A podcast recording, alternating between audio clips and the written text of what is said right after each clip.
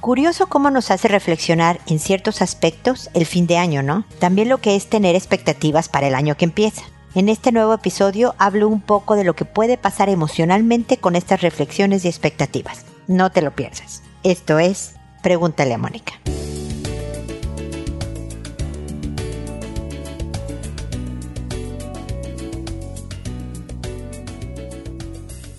Bienvenidos amigos una vez más a Pregúntale a Mónica. Soy Mónica Bulnes de Lara. Como siempre, feliz de estar con ustedes en este espacio en que ve terminar un año más. Este episodio se publica el día que acaba el año. Así que lo hace especial porque es un año más que he pasado con ustedes, agradeciendo siempre su preferencia, no solo al escuchar este podcast, sino también siguiéndome en las redes sociales, Twitter, Instagram, Facebook, hasta Pinterest, ¿no? LinkedIn, estoy por todos lados. Bueno, en TikTok estoy subiendo eh, los videos, así que les agradezco de verdad quienes me siguen por las diferentes redes, su preferencia siempre. Y precisamente porque es el episodio del cierre de año, quería hablar sobre qué nos pasa emocionalmente. Parece que terminar ciclos, ¿no? Terminas en los estudios, terminas una relación, desde luego, pasa la parte emocional, termina el año, el hijo termina una etapa de su vida, ¿no? el kinder,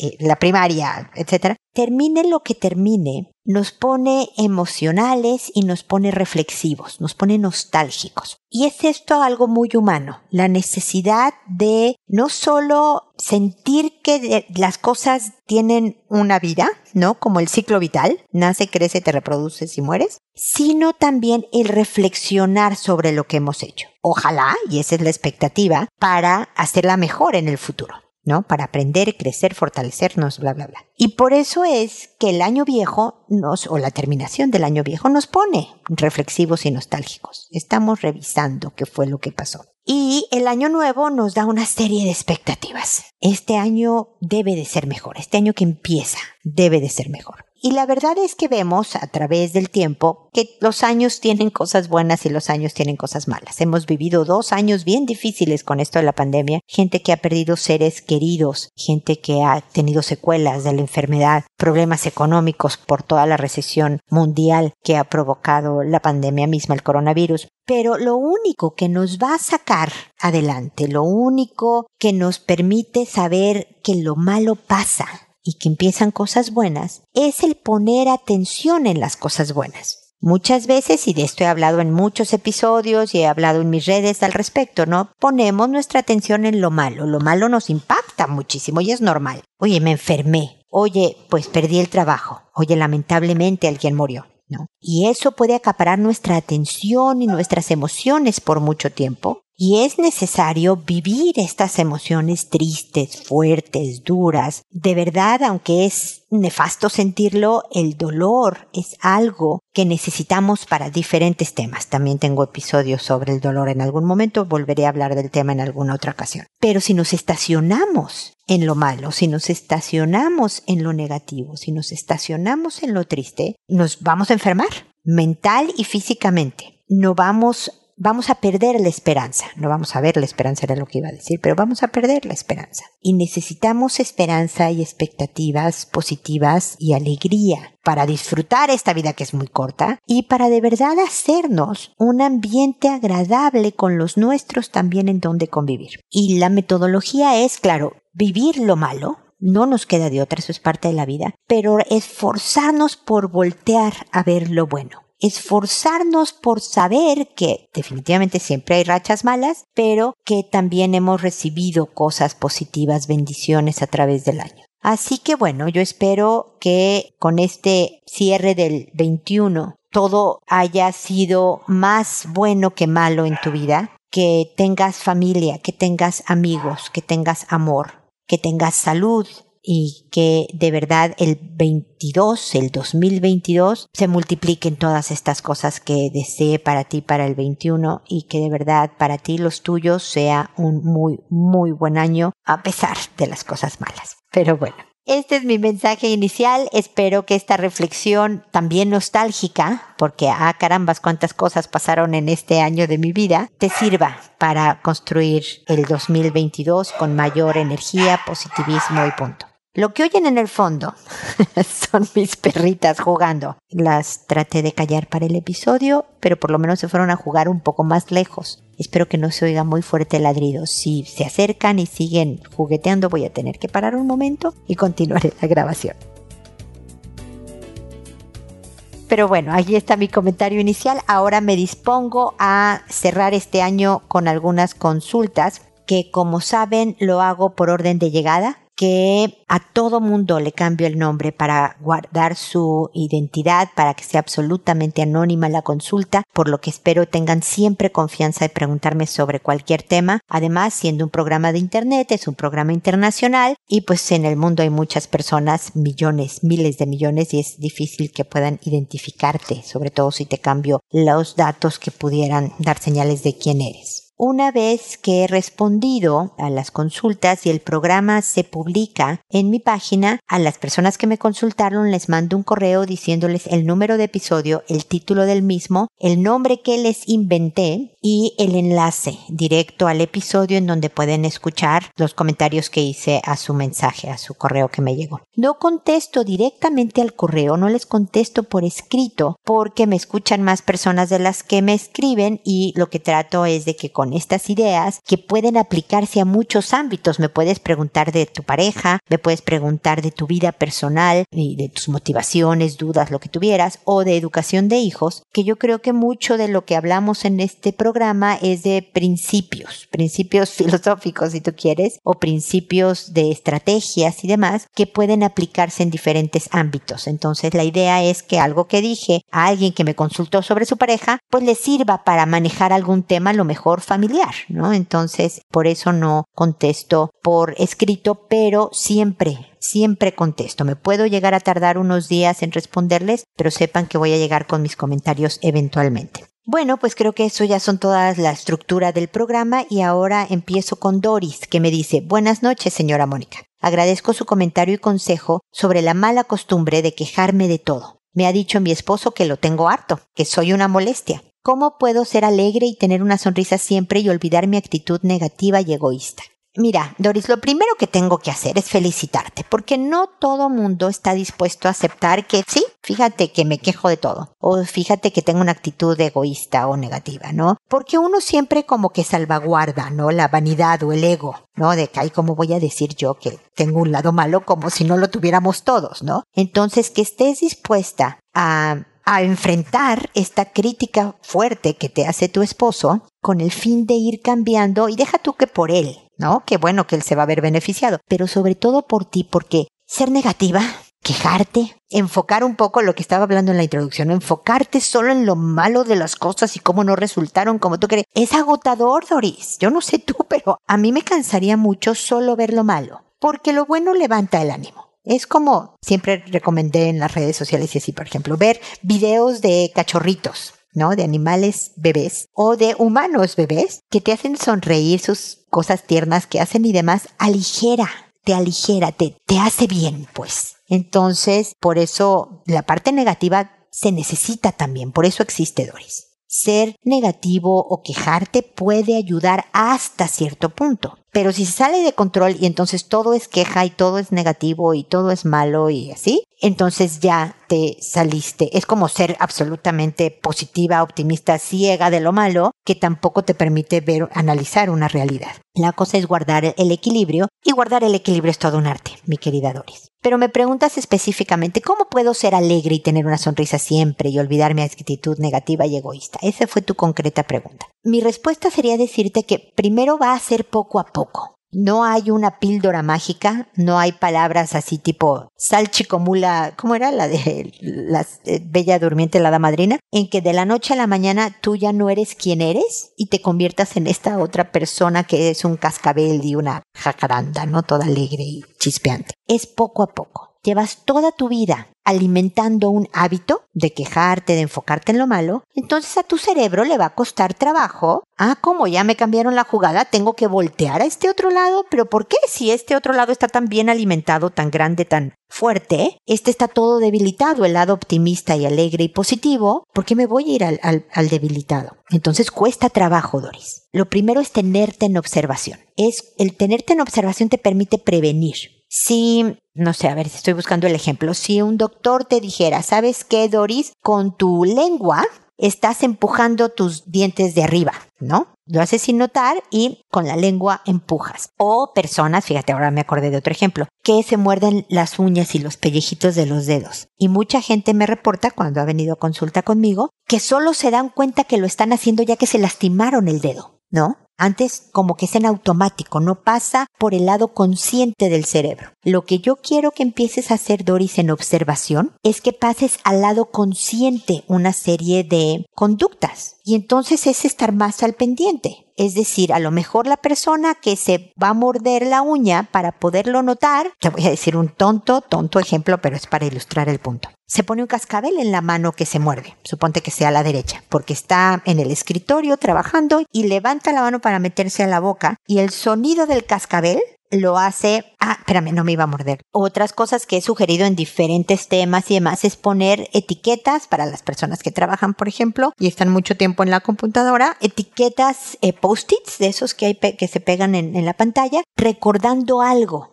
a una persona, por ejemplo Doris, a un paciente hace tiempo, le sugerí que en su celular tuviera un, protector transparente y o si fuera opaco pegarlo fuera de la parte de atrás de, este estuche o atrás del celular poner una palabra que le recordara ah yo voy a hacer esto no en caso de él fue pedirle que pusiera la palabra optimismo. Nada más pegó atrás de su celular una etiquetita un papelito que decía optimismo porque era su recordatorio de a dónde quería llegar porque se te va a olvidar, Doris, durante el día. O sea, ya que dijiste la queja, vas a decir, ay, no me iba a quejar. Bueno, entonces, primero un recordatorio, algo que te permita ser preventiva y que vas a decir algo malo y leíste optimismo y te callas y, ¿no? Esa es la primera parte. La segunda parte es empezar a cambiar el esquema, es decir, ya dijiste la queja, ya dijiste lo negativo primero, inmediatamente vas a decir algo positivo puedes pedirle a tu esposo, pero en plan positivo y alegre, porque pues ya está cansado el esposo, pero de que te diga, ahora dime algo bueno, ¿no? Cuando digas algo de queja, ahora dime algo bueno. De manera que tú poco a poco empieces a fortalecer y ejercitar esa parte que está tan debilitada, que es ser más optimista. Es muy probable, mi querida Doris, que tú seas muy negativa y pesimista toda tu vida. Puede ser parte de tu personalidad. Que como te digo, sirve. La gente pesimista suele ser la que lleva el paraguas antes de salir cuando está nublado, porque piensa seguro va a llover y seguro me voy a mojar. El optimista dice, no, no va a llover aunque está ahí truenos y relámpagos, no, no me voy a mojar y se empapa. Sirve para algo. Y es posible que eso sea parte de tu carácter y tú amorosamente ayúdale a tu esposo a decir, sí, ya sé que, pero estoy trabajando en eso, creo que he mejorado, pero voy a hacer así. Por favor, quiéreme con todo y esto, porque yo te quiero con todo y lo tuyo también, que él debe tener sus cositas. Pero todo en un ambiente alegre, de amor, no de, pues acéptame como soy, porque así nací y entonces, eh, en las buenas y en las malas. Eso no ayuda, ¿me explico? Entonces vamos hasta ahí. ¿Qué te parece si por lo pronto te pones un recordatorio y tratas cada vez que digas algo negativo ah, ah, y te des cuenta de, ay, dije algo negativo, ah, mira, hoy amaneció nublado inmediatamente digas, oh, pero lo bueno es que no va a ser tanto calor. ¿Me explico? O luego vas a decir algo bueno. Hasta ahí vamos con el ejercicio. ¿Te parece? Por favor, vuélveme a contactar para ver cómo te ha ido, cómo te has sentido y demás y seguirte dando ideas para que poco a poco se establezca un mayor equilibrio entre tu lado negativo y tu lado positivo. ¿Ok? Así que seguimos en contacto. Luego sigue Eufemia. Me acordé de una canción que tengo en mi Spotify, no lo van a creer, de Pedro Infante, que se llama Cartas Eufemia, creo muy simpática. Y por eso le puse este nombre a Eufemia, que me dice, mi hijo no quiere comer nada. Él tiene trastorno autista nivel 2, pero me cuesta mucho con las comidas porque se cierra a comer lo mismo, no quiere abrirse a las nuevas comidas. Necesito un consejo de parte de ti. El neurólogo pediatra le dejó una vitamina para estimular su apetito, pero aún así no veo resultados y me desespera porque se mantiene en peso a puros milagros. Gracias, él tiene cuatro años. Mira, mi querida Eufemia, las comidas para muchos niños es un tema, porque es aburrido comer, y los cambios no les gustan. Y tenga autismo o no, créeme que me topo con papás con hijos de cuatro años que tienen este mismo dolor de cabeza. Espero que mis ideas te sirvan. porque, número uno, con cuatro años ya tiene la capacidad, con todo su autismo, de salirse con la suya. Tú me podrás decir que sí es cierto, o ¿no? Que, que sabe qué tiene que hacer para que la cosa no cambie. A lo mejor si grito muy fuerte, a lo mejor si me paro de la mesa, a lo mejor mis papás no me dan cosas nuevas. Entonces, lo primero es bajarle un poco la importancia al tema de las comidas. Cuando se le da importancia, se vuelve un tema importante, ya sé que estoy diciendo una redundancia, y entonces el niño aprende que aquí hay algo de poder, algo que él puede manipular para recibir atención, para salirse con la suya, para lo que tú quieras. Cuando le quitamos importancia al tema, el niño no percibe que sea un tema con el cual él pueda jugar a su favor. Entonces, ¿no quiere comer? Le quitas la, o sea, evidentemente tu hijo no se muere de hambre yo tuve un hijo bastante remilgoso para comer, fue un problema, y tenía miles de mañas y manías. Y te puedo decir que empezó a comer así con ganas como adolescente, ya de joven adulto. y es un fracaso, pero gracias a Dios está sano y fuerte y demás, pero te entiendo, te entiendo el verlo flaco y el que comió poco y será lo bueno y será lo malo y dan muchas ansiedades y los hijos la perciben. Con el autismo también hay cosas que ayudan a hacer un ambiente más tranquilo. Asocia a lo mejor la comida con música, con una música que le guste. El autismo se expresa de diferentes formas y cada niño es un mundo de opciones, entonces no sé particular el tuyo, pero hay veces que acomodar la comida como una cara feliz o en cierto orden o por colores, ¿no? Darte cuenta, el elote, el maíz lo pones junto a los chícharos que son verdes, arvejas, no sé qué, de qué país eres, lo estoy diciendo en diferentes. Chícharo es mexicano, arveja es por lo menos chileno y creo que en otras partes de Latinoamérica, con verde, con zanahorias, eso sí es universal al parecer en español, naranja, algo que le llame la atención y la carita feliz. Que tú le pusiste cinco rodajitas de zanahoria y se, y se comió tres, perfecto no es tema. No empieces a negociar que las otras dos, a perseguirlo con el tenedor este y la zanahoria clavada para que se la coma. Nada. ¿Lo dejó? Lo dejó. Y a la siguiente. Lo mismo que le dije a Doris, poco a poco. ¿No? Hay veces que me dicen, Mónica, le puse música, le puse y en la comida y no funciona. Poco a poco. Cambiar hábitos toma tiempo. Yo hacía otras formas de que de ver cómo comían. Por ejemplo, las verduras siempre fue un dolor de cabeza como siempre. Y entonces, por ejemplo, el espagueti verde en mi casa que le llamamos espagueti verde y sigue siendo un gran éxito, es espagueti normal, pero bañado en una crema de, de, espinaca, porque no había manera de que mis hijos comieran espinaca en la vida real. Y entonces la única manera de recibir ciertos nutrientes de la espinaca era si les hacía espagueti bañado en, en esta salsita verdosa que era por la espinaca. Les hice más sopas, también en crema, de zanahoria, de brócoli, para comer más verdura y caritas en, en internet, en Pinterest y en estos lugares. Hay muchas menús que te forman figuritas y de ahí puedes medio sacar ideas. Sé que es más trabajo. Ser buena mamá, ser buen papá, es más trabajoso que ser mal papá. Porque tú, Eufemia, podrías decir, ay, mira, que coma lo que coma y chao. Si le voy a alimentar de yogurts de aquí a que tenga 18, que sean yogurts. Y que tú hagas todas estas cosas creativas de música, de paciencia, de no discutir, de no... Es mucho más laborioso, pero te hace una buena mamá y verás cómo conforme van creciendo, luego los hijos tienen como arranques de crecimiento, como de repente se estiran y les da más hambre, obviamente y entonces te piden más cosas. Y si en medio de lo que le das siempre le pones una opción distinta, que si tú agarras la tuya en tu plato y dices, uy, qué bueno está el brócoli, me encantó, le voy a poner un poquito de, por decirte algo, aceite de una gotita de aceite de oliva, uy, sabe mejor, no sé qué. Hay veces que solo por verte el hijo dice, a ver, voy a probar si es cierto esto. Y él lo prueba a probar y dice, mamá sabe asqueroso, y listo, nada más trataste. Pero lo probó y empiezas un nuevo camino, me explico. Así que suerte, paciencia, ánimo, Eufemia. Acá estoy para desahogarte y para que me cuentes cómo te fue con estas ideas y lo que opinas. Puedes decirme, Mónica, ninguna de tus ideas funcionó y seguiremos juntas explorando. De esto también se trata, pregúntale a Mónica, de tener un espacio donde pelotear ideas para lo que funcione mejor para ti. ¿Ok? Así que estamos en contacto.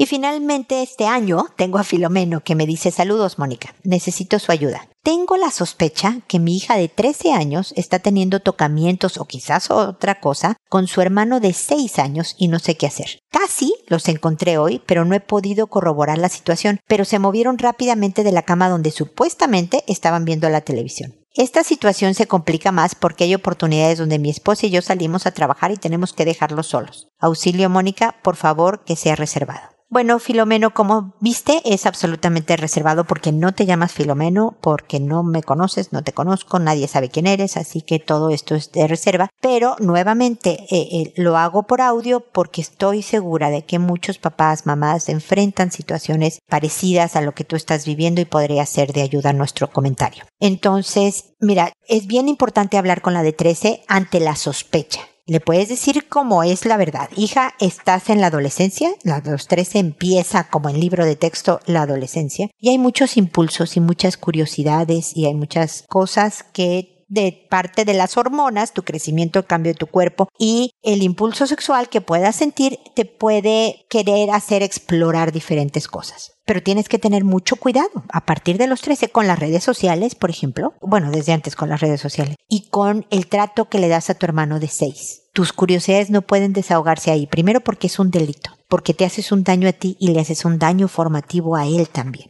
Entonces, pero mamá, no, papá, no estoy haciendo nada. ¿Por qué me dices eso? Porque es mi trabajo decirte estas cosas, lo estés haciendo o no lo estés haciendo, hijita. Es decir, Filomeno, enfrentas, como dicen en México, agarras el toro por los cuernos. Me explico, enfrentas el tema en directo y a todo color. Pues no sé por qué me estás diciendo esto si yo no he hecho nada. Pues porque este es el trabajo de los papás. El día que tú tengas un hijo, hijita, vas a tener conversaciones bastante incómodas. Créeme que yo no estoy tan cómodo hablando de esto contigo, pero necesarias. ¿Tienes curiosidad? Pregúntanos. Podemos hablar de cualquier tema que se te antoje. No hay problema. ¿Tienes impulso de hacer algo que tú sabes que no es correcto? Por favor, háblanos o métete a bañar o sal a pelotear una pelota, o sea, muévete para quemar esta energía, pero no actúes ni contra tu cuerpo ni contra tu hermano u otra persona que a lo mejor en un momento dado satisfaga esa curiosidad que tuviste, pero realmente tú sabes que te va a dejar sintiéndote mal y sabiendo que le hiciste un daño a ti y a tu hermano.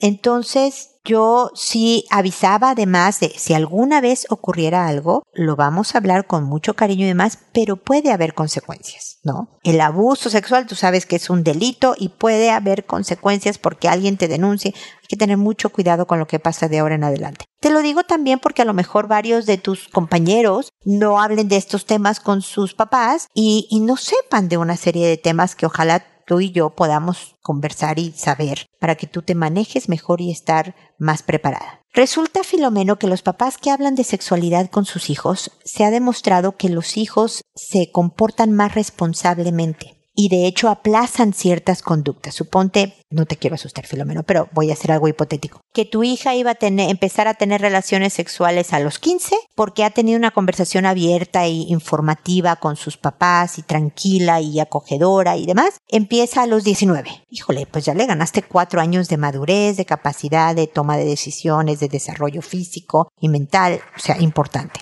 Entonces, eh, ni hablar, a tratar de enfrentarlo. En el último de los casos, si tú crees que la situación sí es peligrosa, pon cámaras, mi querido Filomeno. Si salen a trabajar y los tienen que dejar solos, si hay alguna sospecha de algo muy serio y importante, pon cámaras y avísales, hay cámaras. Porque si desconecta la cámara la niña, pues va a haber consecuencias al respecto. ¿Me explico? O el niño cuando crezca, porque va a hacer alguna maldad, va a haber consecuencias al respecto. Como papá uno tiene que usar los recursos que necesita para hacer que sus hijos se desarrollen sanos, física y mentalmente y emocionalmente fuertes y listos para enfrentar una vida, pero con toda una capacidad de que sea una vida feliz, un buen destino. ¿Me explico? Entonces, y díselo así, con estas letras a tu hija. Ya tiene 13 años. Le puedes decir, yo tengo que ver porque tú te puedas crear un buen futuro. Y hacer conductas que te hagan sentir mal, que te hagan sentir culpable, que a lo mejor te lastimen físicamente o lastimes a tu hermano y demás, no es construirte un buen futuro. Así que estoy haciendo mi trabajo. Así que, pues eso, Filomeno, espero que mis reflexiones te sirvan. De verdad, espero también que sigamos en contacto para lo que tú y tu familia puedan necesitar. Y también espero, amigos, que nos volvamos a encontrar en un episodio más de Pregúntale a Mónica el próximo 2022. Gracias por todo este año y recuerda siempre, decide ser amable. Hasta pronto.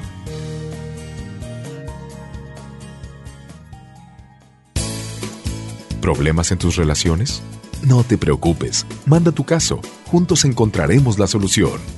www.preguntaleamónica.com Recuerda que tu familia es lo más importante.